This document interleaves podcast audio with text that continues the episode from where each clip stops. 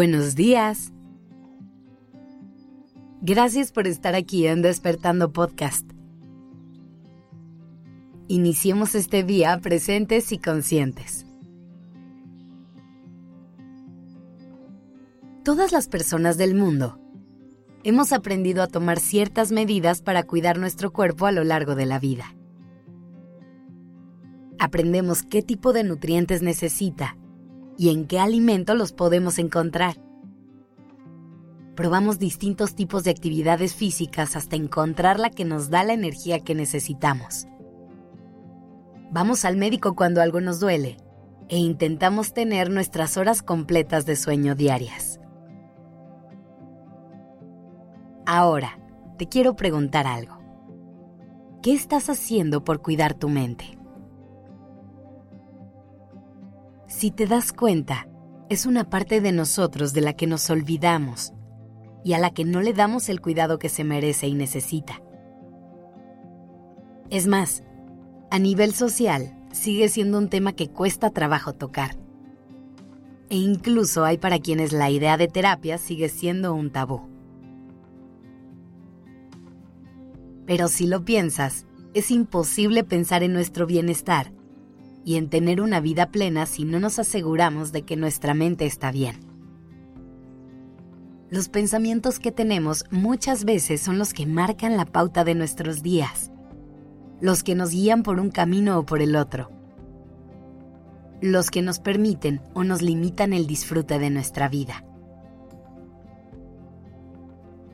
Si estás escuchando esto y sientes ganas de empezar a cuidar más tu mente, pero no sabes por dónde empezar, no te preocupes, yo te ayudo. Lo primero que te recomiendo hacer es un ejercicio de conciencia. Antes de tomar cualquier tipo de acción, date un par de días para observar tu mente e intentar entenderla un poquito mejor. Intenta identificar qué tan relajada o qué tan estresada está empieza a notar el tipo de pensamientos que tiene y el efecto que sientes con cada uno de ellos. Analiza en qué momentos del día está más activa o más tranquila. Recuerda que cada cuerpo es diferente y cada cabeza es un mundo. Por eso es importante intentar entender a tu mente en específico, para así saber qué tipo de cuidados necesita y por dónde puedes empezar. Hacer este ejercicio te va a enseñar si lo que necesitas es más descanso o más tiempo de distracción, reducir los estímulos del mundo externo o cuidar más lo que permites que entre a tu mente. Sea cual sea tu caso en específico, hay varias cosas que te pueden ayudar a cuidar de tu mente en general, que te van a llevar a un lugar de mayor bienestar. Por un lado, es importante que reconozcas los pensamientos que más tiempo pasan en tu mente, que identifiques si te hacen bien y abren posibilidades, o si más bien te están limitando y haciendo daño.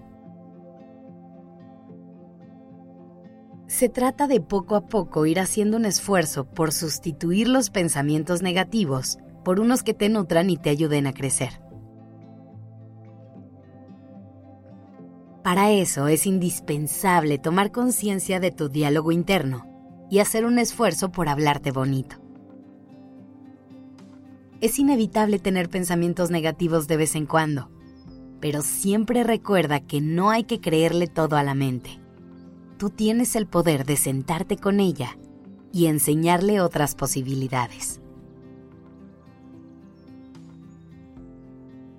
Por otro lado, hay que poner más atención a lo que dejamos entrar en nuestra mente.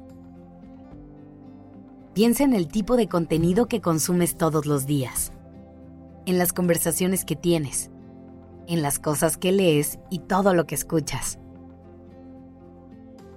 Una de las cosas que más te van a ayudar es hacer una limpieza de todo esto y asegurarte de que todo lo que estás dejando entrar en tu mente te suma y te ayuda a crecer. Y por último, piensa en todo eso que tu mente hace por ti todos los días. Agradecele sus esfuerzos con tiempo de descanso, con tiempo de diversión e incluso con tiempo de aburrimiento. Asegúrate de darle todos estos cuidados para que pueda seguir esforzándose y darte lo mejor de sí cada día. Gracias por estar aquí.